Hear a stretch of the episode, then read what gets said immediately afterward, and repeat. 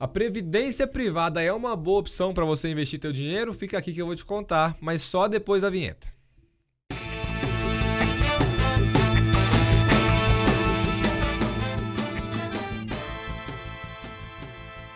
Hoje eu estou aqui com o Cássio Marcato, assessor de investimentos, para a gente conversar sobre previdência privada. É um assunto polêmico, é um assunto que muitas pessoas criticam, com razão, mas já você vai entender. É, e hoje a gente vai explicar se é um bom produto ou não, para quem faz sentido ou não, e como é que a gente deveria trabalhar isso aqui, né, Cássio? É isso, Thiago, porque a gente precisa fechar um elo de explicação que a gente tem no canal aqui, que primeiro fizemos um, é, um, um, vídeo que tem fundamento com o que a gente vai falar aqui, que são fundos de investimentos que você deve fugir. A gente tem esse vídeo aqui, os piores fundos de investimento da indústria. E vários são de previdência? Vários são, alguns citados, inclusive, lá uhum. naquele vídeo. Depois a gente fez um vídeo da importância de você pensar na sua aposentadoria o mais cedo possível. O mercado financeiro tem instrumentos para conseguir te entregar é, um, um, final de vida bem mais tranquilo. Previdência privada é um deles. Então a gente precisa fechar um pouco a gente falou de previdência de fundos, um pouco a gente falou de previdência sobre aposentadoria. Fala do produto inteiro aí, para não deixar dúvidas mais. Boa. Então, se você gosta desse tipo de vídeo, não esquece de se inscrever, clica aí no sininho, ativa para você ser notificado sempre que a gente postar um vídeo novo. A gente está disponível no YouTube, no Apple Podcasts, Spotify, onde você prefere ouvir, a gente vai estar tá lá. E aí acompanha o nosso trabalho e tudo que a gente vem postando. Sobre a questão da previdência, né, Cássio? A previdência, quando eu vou explicar para um cliente meu, eu sempre comento, ela nada mais é do que um fundo com uma regra diferente de tributação. Isso. Né? Então, assim, é, até a previdência é um produto que ele vem sendo atualizado de forma muito importante nos últimos anos. Né? Questão de 4, 5, 6 anos para cá. A, a, possibilidade de produtos dentro da Previdência mudou muito. Por exemplo, você não podia ter um produto 100% ações, 70% ações. Hoje já pode, né? Hoje já pode. É, produto com investimentos no exterior, existe uma limitação. Então hoje você consegue Verdade. ter bons fundos de investimento. E assim, a maioria dos fundos que existem no veículo Previdência também existem no veículo fora da Previdência. O mesmo fundo. Qual que é a diferença? Regra de tributação. E aí tem que entender qual que é o objetivo do cliente, né?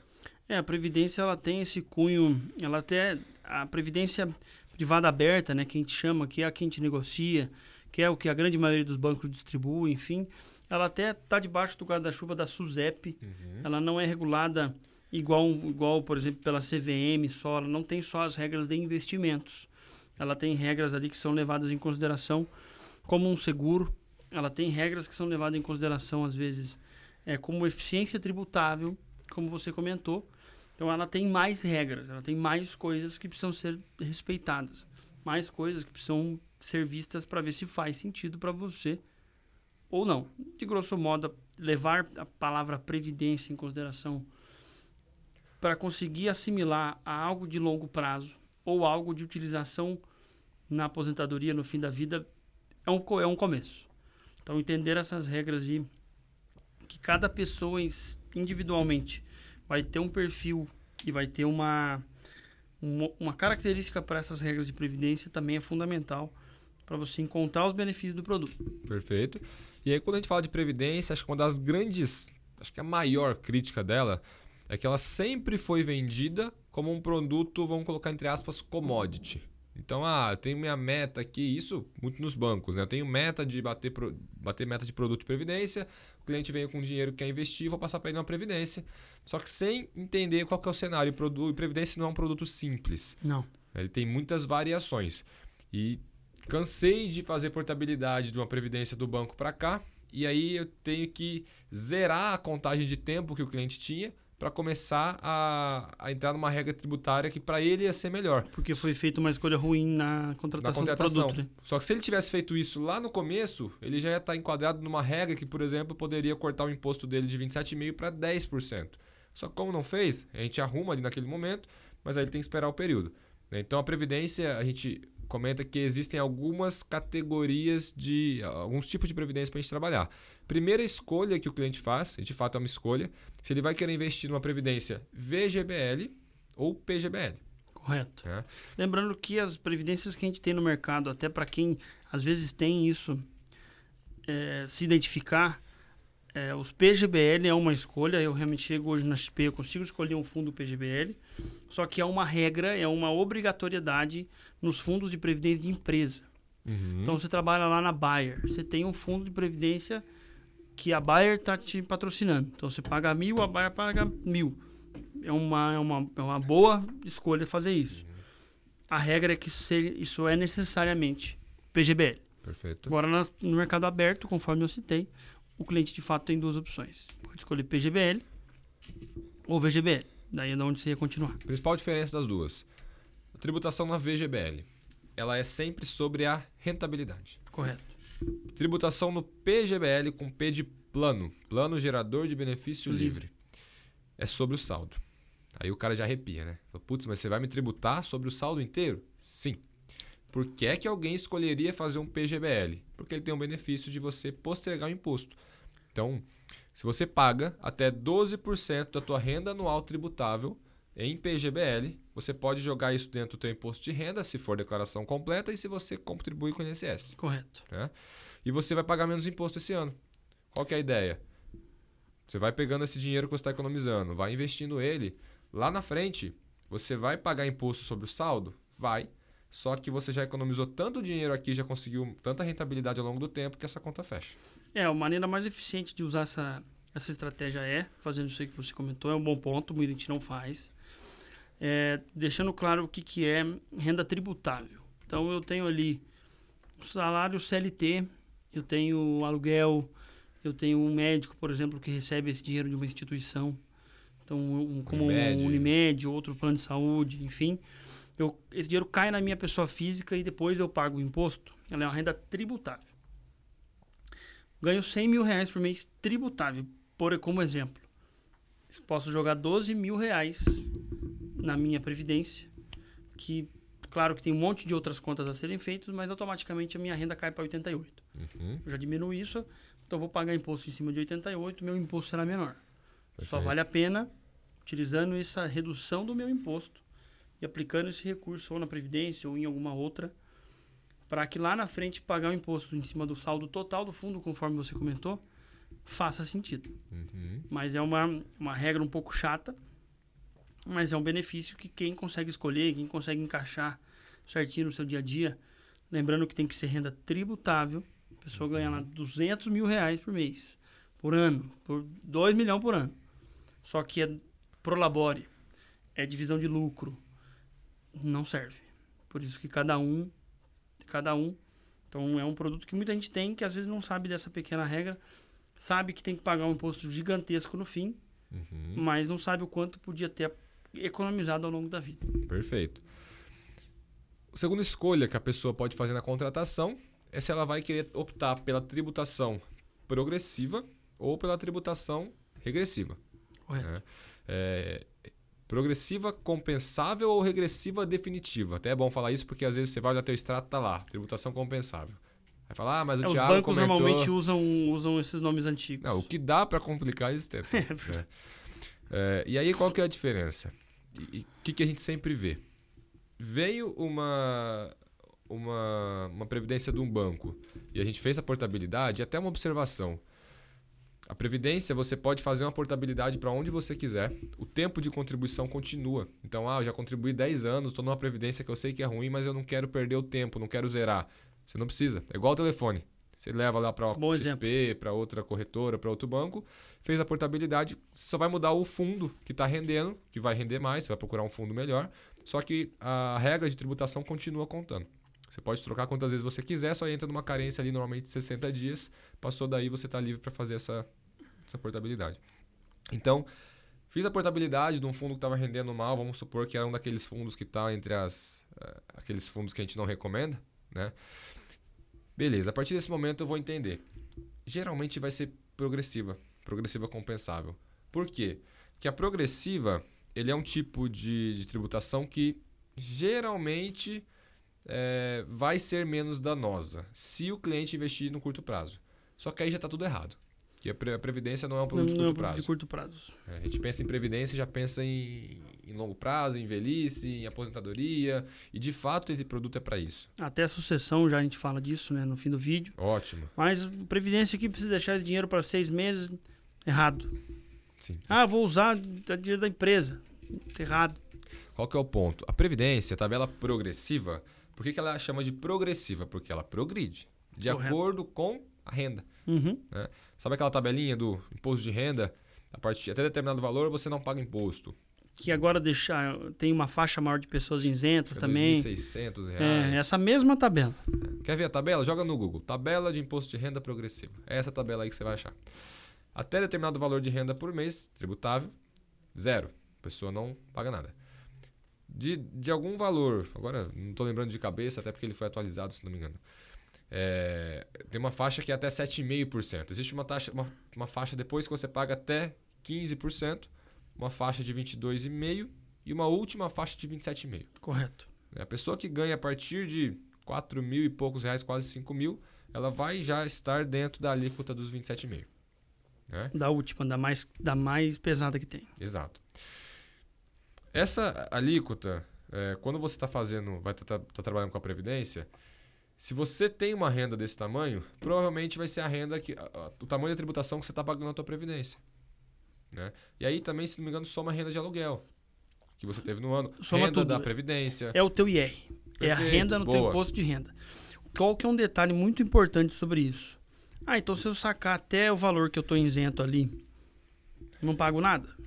Verdade. Vai ter que fazer o ajuste, a gente já explica, mas não paga nada. Só que o valor que você retira de um plano de previdência progressivo, ele entra na consideração da sua renda. Uhum. Então vamos supor que você, você não tem renda tributável hoje. O Thiago não tem renda tributável. Tudo que ele recebe vem da empresa, enfim. Você não tem renda tributável. Só que daí você sacou de uma vez um fundo que você tinha de previdência de 100 mil. É renda. Você vai pagar 27,5% de imposto. Se for PGBL em cima de tudo. Perfeito. Por isso que também são informações que têm que ser usadas com muita cautela. Uhum. Porque esse pagamento, onde mora talvez uma outra burocracia que pode dar problema ao longo do tempo, que muita gente não se atenta. Ele tem que ser apurado pelo cliente, pelo contador do cliente, Um uma vez ao ano, um anual. ajuste anual. 15% de imposto de renda na fonte. Todos os planos de previdência progressivos do país. Uhum. Isso é uma regra. Então, do quanto eu devo ali de rentabilidade ou do valor total, se for com PGBL, 15% é na fonte. E aí tem muita confusão, né? Tem porque muita gente diz que é só isso, diz que só vou pagar 15. Ou muita gente que paga 15, sacou um menor valor, pagou 15 na fonte, mas não tinha que pagar nada, não pede de volta na instituição. Uhum. Porque você tem que fazer o ajuste. Então você tá. Você sacou 100 mil reais do fundo, vai pagar 27,5 de imposto de renda. Você paga 15 na fonte, o restante você paga na declaração anual do ano seguinte, né, sobre o exercício atual da tua previdência. Uhum. Muita gente não, muita gente não faz o ajuste, nem para pagar o que, a diferença que, que tem que ser paga e nem para restituir ali, se fosse o caso da isenção. Boa. Por isso que dá uma certa dificultada, por isso, por isso que torna um pouquinho mais complicado ainda. Mas, de novo, tem bastante benefício escondido nessa escolha entre progressivo e regressivo. Boa. Inclusive, um aqui rapidinho. É, pessoas que não têm renda anual tributável. Ah, quem são essas pessoas? Pessoas que recebem dividendos, recebem comissões, etc. Colabore. Podem fazer através da Previdência um tipo de investimento isento de imposto. Sim. Se ele fizer uma boa estratégia. E aí, a maioria dos casos que a gente pega, como eu estava comentando, vem já com a previdência progressiva, com a tributação progressiva. A gente vai analisar, você vai ver que a pessoa vai estar pagando ali 27,5%. Né? Sendo que ela poderia pagar 10%. Como é que ela paga 10% na previdência? Fazendo uma portabilidade, uma, uma mudança de regra de tributação de progressivo para regressivo. né? O oposto você não pode. De regressivo para progressivo, você não pode fazer essa, essa você só pode fazer de progressivo para regressivo, porque no começo dos anos 2000 só existia progressivo. Uhum. Você não tinha outro regime de escolha. O regressivo não existia. No final dos anos 90 para o começo dos anos 2000. Como foi criado pela, pela, pela SUSEP, pelos órgãos ali, a própria Previ, a Previ que eu acho que não.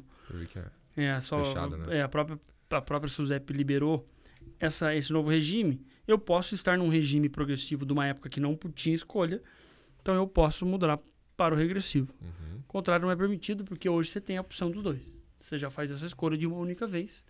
E depois que está feita, não tem mais é, como alterar. Uhum. Mas quem contratou um progressivo há dois anos, ele pode mudar hoje para progressivo. Pode, não tem sem problema. problema. E qual que é a ideia do regressivo? Como o nome diz, regressivo porque ele regride. Mas regride o quê?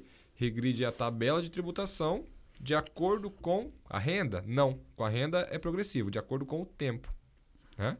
Então, quando a pessoa fala para mim, ah, mas eu já estou há oito anos na, na Previdência, eu não vou portabilizar. Legal, está há oito anos, é regressivo? Não, é progressivo. O tempo não interfere em nada. O que interessa no tempo é só o regressivo. E a tabela do regressivo é uma tabela muito boa para quem investe no longo prazo e a pior tabela que existe para quem quer investir em previdência de curto prazo. Né? Se você vai ficar até dois anos numa previdência, previdência regressiva, você vai pagar 35% de imposto. É o maior imposto que existe dentro de, de investimentos. Se for PGBL, sobre saldo. Então, aqui já tem alguns. Eu já vi no banco é, escolhas ma mal feitas de você. O cliente jogou lá um milhão na conta, precisa bater meta de previdência, enfim, faz um fundo de previdência lá e coloca o dinheiro do cliente. Ah, mas daqui 90 dias ele vai precisar, não tem problema. E ninguém levou em consideração essa informação que você deu agora. Colocaram em um fundo P, PGBL regressivo. PGBL paga imposto em cima do todo. Quanto? 35%, porque é o começo de uma alíquota que tem que esperar longo prazo para ter benefício. Colocou um milhão, saiu com 650. 650 mil. É isso. Então, Claro que daí houve problemas judiciais, o banco provavelmente deve ter devolvido, enfim. Mas olha o problema que você causou. tem que ser analisado. Só por, pelo erro de não levar em consideração essas, essas possibilidades. Perfeito. Se fosse VGBL, ainda tranquilo, porque você ia pagar um imposto alto, mas sobre um valor pequeno. Tiraria ali um milhão e uns quebradinhos. Tá bom, tá bem. Né? Exato. Regressivo. Então, essa primeira tabela, a partir daí ela começa a cair de dois em dois anos. Começa com 35, a partir de dois anos cai para 30, a partir de quatro anos cai para 25, seis anos cai para 20, depois 15, e a partir de 10 anos que você fez o aporte, ela vai cair para 10%, que é a menor tributação que existe em investimentos, com exceção dos investimentos isentos. Sim. Então, olha só, se eu faço uma estratégia que eu estou investindo por um longo prazo, dentro da Previdência, eu consigo atingir uma alíquota de 10% de imposto. Sem come cotas, né? o come cotas que é o imposto que existe ali nos, nos- nos fundos de investimento. em vários 15% ao ano. Exato, cortado duas vezes ao Sim. ano, isso no longo, tempo, no longo do tempo. eh, ele acaba com os juros compostos, tem uma diferença enorme quando você faz um comparativo dessa. Então, se eu pego por longo prazo, essa é uma das melhores formas de trabalhar o longo prazo. Dentro de um bom fundo, às vezes um bom fundo de ações, um bom fundo multimercado, ou se eu sou conservador, um bom fundo de renda de fixa. renda fixa, pagando a menor taxa de, de imposto possível no vencimento. Exato. E aí, fora essa questão da tributação, a parte de organização ela pode ser muito bem aproveitada na Previdência, que eu consigo fazer débito em conta.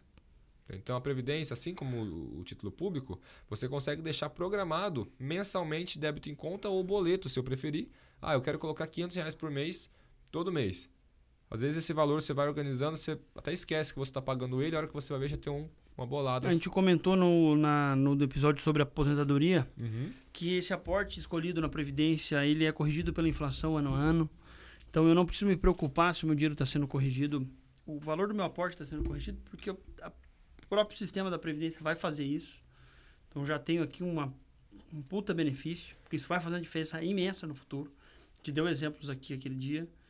Então já tem, entre outros vários benefícios, não sei se a gente já chega na parte da, Sucessão? é, da É a sucessão próxima.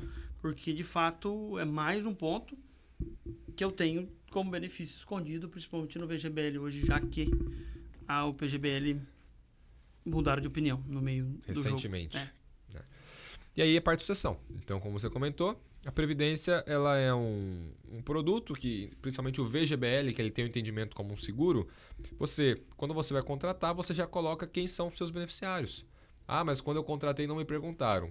Se você não coloca seus beneficiários, ah, é entendido que são os mesmos beneficiários da, da lei, da legítima. Uhum. Então, ah, é uma parte para minha esposa, uma parte para filhos, de acordo com a lei, você vai ter a mesma divisão. Agora, se eu quiser indicar quem são meus beneficiários, da parte ali é, que não é obrigatória por lei, né, os 50% que eu tenho direito de escolher, posso colocar quem eu quiser. Eu tenho liberdade sobre isso. irmãos, sobrinhos, pode pôr quem você quiser. Acho que está um ponto até que a gente talvez pulou um pedaço antes da sucessão. Uhum. A previdência, com as regras tributáveis que a gente citou aqui desde o começo, pode ser, é, num determinado momento que você assim o cliente desejar, pode se transformar em renda. Hum, ótimo. Pode virar de fato um salário, igual é o INSS. E tem gente que acha que essa é a nós. única opção. É, não, que, que de fato é só uma escolha. Se você deixa aquele dinheiro lá perpetuamente, se você usa ele cada 60 dias, se você transforma em renda, opções são várias. Mas acho que é legal falar da renda também, porque depois da renda o que sobra é de fato a sucessão. Boa, então vamos lá, os últimos dois tópicos, voltando aqui a parte da renda. Quando eu tenho a Previdência, eu fiquei ali 20 anos investindo. Né? Eu cheguei lá, eu tô com 55, ah, quero, não quero mais fazer aporte em Previdência, quero ver o que eu vou fazer. Ah, mas 55, mas quando eu fiz meu plano, eu coloquei que era 65. Não tem problema nenhum. Aquele valor é um valor de referência, você pode a qualquer momento fazer a mudança da tua, do teu plano de Previdência. Ah, eu quero... eh, quais são as opções? Primeiro, renda vitalícia. O que que é renda vitalícia? É uma modalidade onde você vai ver ali, o, o banco ele vai ver o, o valor que você vai ter, o banco não, a seguradora, qual que é o valor que você tem na Previdência, de acordo com a tábua atuarial da contratação. O que, que é isso? Basicamente, expectativa de vida. Sim. Né? Quanto mais antiga a tábua atuarial, melhor, porque a expectativa de vida era menor. Logo, se você fosse viver Você, menos. você é posto na média do país. Boa. Na hora da, da decisão da seguradora de quanto ela tem de dinheiro, mais a correção da inflação que ela tem que, ser, que, ela tem que fazer todos os anos, vezes a quantidade de tempo que você tem, que, que você tem na média para receber, ela vai chegar num valor de cálculo de quanto será esse teu benefício. Algo muito parecido com é o cálculo de provisão do INSS para o futuro. Uhum. Quantos beneficiários eu tenho que pagar, o salário mínimo tem um aumento de, de X, que é o aumento só da inflação, tenho dinheiro para isso, sim ou não? É uma conta mais ou menos parecida que você tem isso na previdência privada também. Perfeito. E aí, geralmente, quando você faz a opção pela previdência, eh, pela, pelo recebimento vitalício, você vai ter um valor ali que você vai se decepcionar. Porque ele Você é bem pequeno. é bem pequeno, porque é Isso- vitalício. E a, a, a expectativa de vida tem aumentado muito, então essa conta tem esticado. E a seguradora, ela tem um risco ali também, de ter que te pagar por um tempo muito longo. 110 anos você viver, pediu com 55, você deu de exemplo, Isso. faz a conta aí, é muito tempo pagando. É, Você vai ficar 55 anos recebendo. Só que daí o, o valor vai ser bem baixo. Mas aí, vamos supor que a, a expectativa de vida fosse 80 no cálculo atuarial que a, que a seguradora usou. Então, era esperado que eu vivesse até os 80, mas eu acabo vivendo até os 100. O que, que acontece? Eu só vou receber até os 80? Não. Você vai receber vitalício. É um risco. Da mesma forma que se você vive até os 70, acaba ali. E Ou é se eu vivo até os 56. E é claro que, é, até os 56 é muito bom informar, porque tem muita gente também que não sabe disso. Transformou um plano de previdência, seja ele aberto ou fechado, né? Seja ele de empresa, seja ele das previdências que a gente distribui no mercado, e você vier a faltar se essa renda for vitalícia. Acabou. Ela vai, ela é instantaneamente todo o recurso que você acumulou da seguradora. Por isso que é muito bem, tem que pensar muito nessa decisão. Uhum. A gente nem sequer recomenda ela, justamente por causa disso, justamente pensando na sucessão da sua família. É, eu não gosto. E é, um outro ponto que a gente tem que pensar na parte da renda é que eu posso, por estratégias muito diferentes, deixar para solicitar também com 80 anos de idade, minha renda vai ser maior. Porque eu demorei muito mais tempo para solicitar isso. Uhum. A seguradora vai me pagar menos tempo também. Minha renda vai ser maior. Então, tudo tem que ser levado em consideração, mas é uma possibilidade. Inclusive, para linkar essa questão da, da renda vitalícia, existe o risco de perder todo o dinheiro acumulado para a família. Existe a renda temporária. Perfeito. E a renda temporária, normalmente, ela é reversível ao beneficiário. né? Então, vamos supor que eu estou com 55, vou usar o mesmo exemplo aqui, e eu faço uma contratação de renda temporária de 20 anos. Se é 20 anos, é, você entende que já é um período mais curto. Então, logo, se é um período mais curto, a seguradora pode me pagar mais. Mais valor por menos tempo. Aí o que acontece? Se eu viver até os 80 anos, se eu fizer a conta aqui dos 55 aos 75, eu tenho essa renda temporária. Passei dos 75, acabou. E a partir daí eu não recebo mais essa aposentadoria que eu tinha. Sim. O que também é um risco que a gente também calcula sempre. Nunca depender 100% apenas de uma renda nesse momento, porque pode ser que o dinheiro acabe antes que você e aí você tem um problema imenso. Imagina, então, o cara ficou 20 anos recebendo esse dinheiro e acaba. Difícil você de uma hora para outra então, ajustar. Tudo tem um risco ali embutido quando a gente transforma em renda, por isso que a gente tem algumas outras possibilidades também. Mas bem pensado, dois fundos de previdência, um a cada duas décadas, dá para fazer um negócio bem, bem bacana. E a renda, a renda temporária, nesse caso, vai aos seus beneficiários legais. É ou os indicados. Ela é reversível, né? Então, se acontece da pessoa vir a óbito antes do prazo, ah, contratei por 20 anos, só vivi 10. Os outros 10, ou às vezes tem alguma penalidade ali, não é mais 10, é 5, enfim. Mas ele é reversível ao beneficiário, ou seja, o beneficiário passa a receber pelo restante do período. O que já linka a questão da sucessão, essa é uma das maneiras de ter a família com uma renda caso alguma coisa muito ruim aconteça. Ou, se o saldo estiver inteiro ainda na Previdência e não tiver virado renda, a gente volta para o assunto anterior. Perfeito. E aí a questão, até outra forma de você fazer a tua aposentadoria sem você apertar o botão ali de conversão em renda, é você ter as rédeas do teu dinheiro e você definir o que você faz. Então, ah, eu tenho um milhão em previdência, o que, que eu vou fazer? Eu vou investir esse dinheiro de uma forma que eu consiga uma boa rentabilidade por ano. E a cada dois meses, três meses, uma vez por ano, eu faço um resgate de um valor que eu preciso para passar aquele período, para fazer uma viagem, para fazer o que eu quiser, porque o dinheiro é meu. Sim. Eu não passei ele para a seguradora. E ah, por quanto tempo eu posso fazer isso? Pelo resto da vida, até acabar o dinheiro. Agora pensa, se o dinheiro está rendendo e eu estou tirando menos que a rentabilidade, ele nunca acaba. Então é uma outra estratégia que eu particularmente gosto mais. Também prefiro. E é outra, se eu quiser tirar de uma vez o resto do dinheiro, tiro. Às vezes até uma diversificação mais completa da carteira. Acumulei não sei quantos milhões até o fim, 30 anos depois. Uhum. E devido àquilo, deixo 30% nessa previdência é, quando chegar o dia da, que eu quero descansar, por causa do cunho sucessório. Já vai entrar no detalhe de que a, por que a gente está falando tanto de sucessão? A Previdência, quando o titular falece e for um plano VGBL, vai direto aos seus beneficiários. Sem passar conforme, conforme você comentou, beneficiários esses que são os legais, representando a legítima, ou aqueles que eu, dentro do, da minha faixa que eu posso fazer isso, indiquei. Uhum. Sem ir a inventário. Normalmente até 30 dias.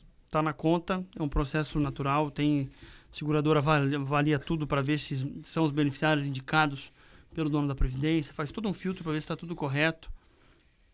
Posteriormente a isso, já é feito o pagamento.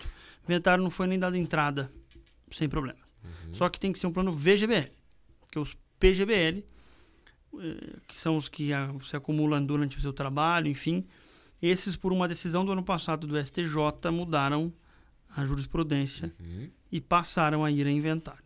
É. Então, é um detalhe muito importante nesse assunto de sucessão.